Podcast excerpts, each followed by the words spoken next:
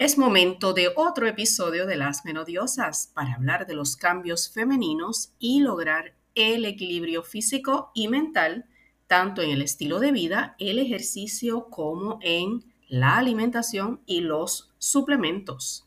Añádelo a tu librería para que te lleguen las notificaciones y sácale provecho doblemente, escuchándolas mientras caminas o te ejercitas. Soy la doctora María Calixta, epidemióloga, neurocoach y embajadora de la menopausia. Mi deseo es que logres una mejor versión física, mental.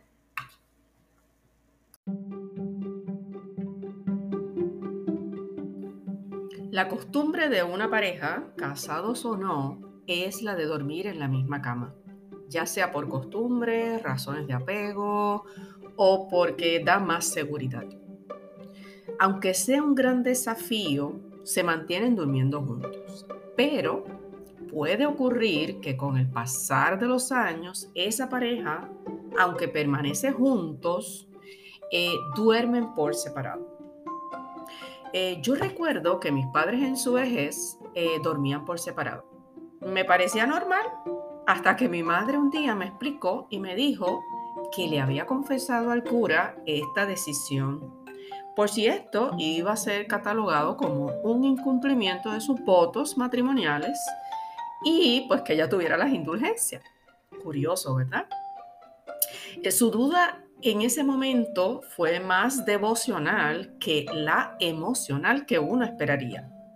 Claro, su justificación era que no podía dormir porque le daba insomnio con los ronquidos de papi y ya sabemos que en esta etapa vamos a tener insomnio y no necesariamente es por los ronquidos o las luces o movimientos, sino porque nuestro cuerpo se está ajustando a esos cambios hormonales. Lo cierto es que la gente teme decir que duerme separado porque existe la percepción de que entonces no tienen sexo y aquellos que han tomado la decisión aseguran dormir mucho mejor sin los ruidos usuales como esos ronquidos o esos movimientos de la cama o luces no deseadas e incluso esas necesidades particulares de las temperaturas diferentes de la pareja. Nosotros tenemos más calor y ellos pues no necesariamente. Entonces, ¿cómo ayuda a la calidad del sueño eh, el dormir separado? Pues se dice que son razones básicamente fisiológicas y no necesariamente emocionales. Así que los expertos dicen que si dormimos en pareja es más por razones emocionales que las fisiológicas que acabamos de mencionar. Yo me puse a investigar sobre si esta práctica era común y los datos reflejan que una de cada cuatro parejas, o sea, el 25%, duerme en camas separadas, mientras que una de cada diez lo hacen en distintas habitaciones. El primer porcentaje es de, pues, por ejemplo, dos camas en la misma habitación y el 10% es de dos habitaciones diferentes. Así que bien poco, yo me extrañé de, esta, de este dato.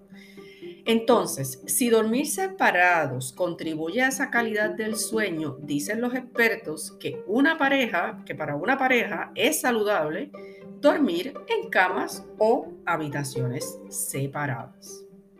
Bueno, lo cierto es que no existe una sola respuesta, ya que va a depender de cada pareja, porque se asegura que las parejas que comparten la cama crean un mayor vínculo emocional y que en el caso de la unión sexual, en aquellas, ¿verdad? Que las que deciden dormir por separado, pues puede ocurrir cuando ellos lo decidan, porque ese vínculo se mantiene, pero no necesariamente el emocional.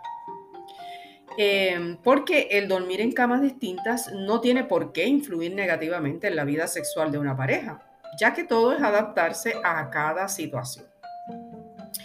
Ahora bien, ¿cómo le planteamos a una de las partes la posibilidad de dormir separados? Pues se aconseja hacerlo desde el respeto y la empatía, con cariño, contacto, explicando a la otra persona los motivos que lo llevan a querer dormir separado y que la decisión sea beneficiosa para ambos. Porque nunca se debe hacer desde el chantaje emocional o el reproche, ¿verdad? O porque estás enojado, etc. Hay que recordar que para tener un sueño reparador, ¿verdad? si es que decidimos dormir en la misma habitación, siempre podemos eh, tener la habitación a oscura, eh, podemos eh, utilizar un antifaz, si queremos la temperatura, la podemos tener en una temperatura entre 18 y 22 grados centígrados.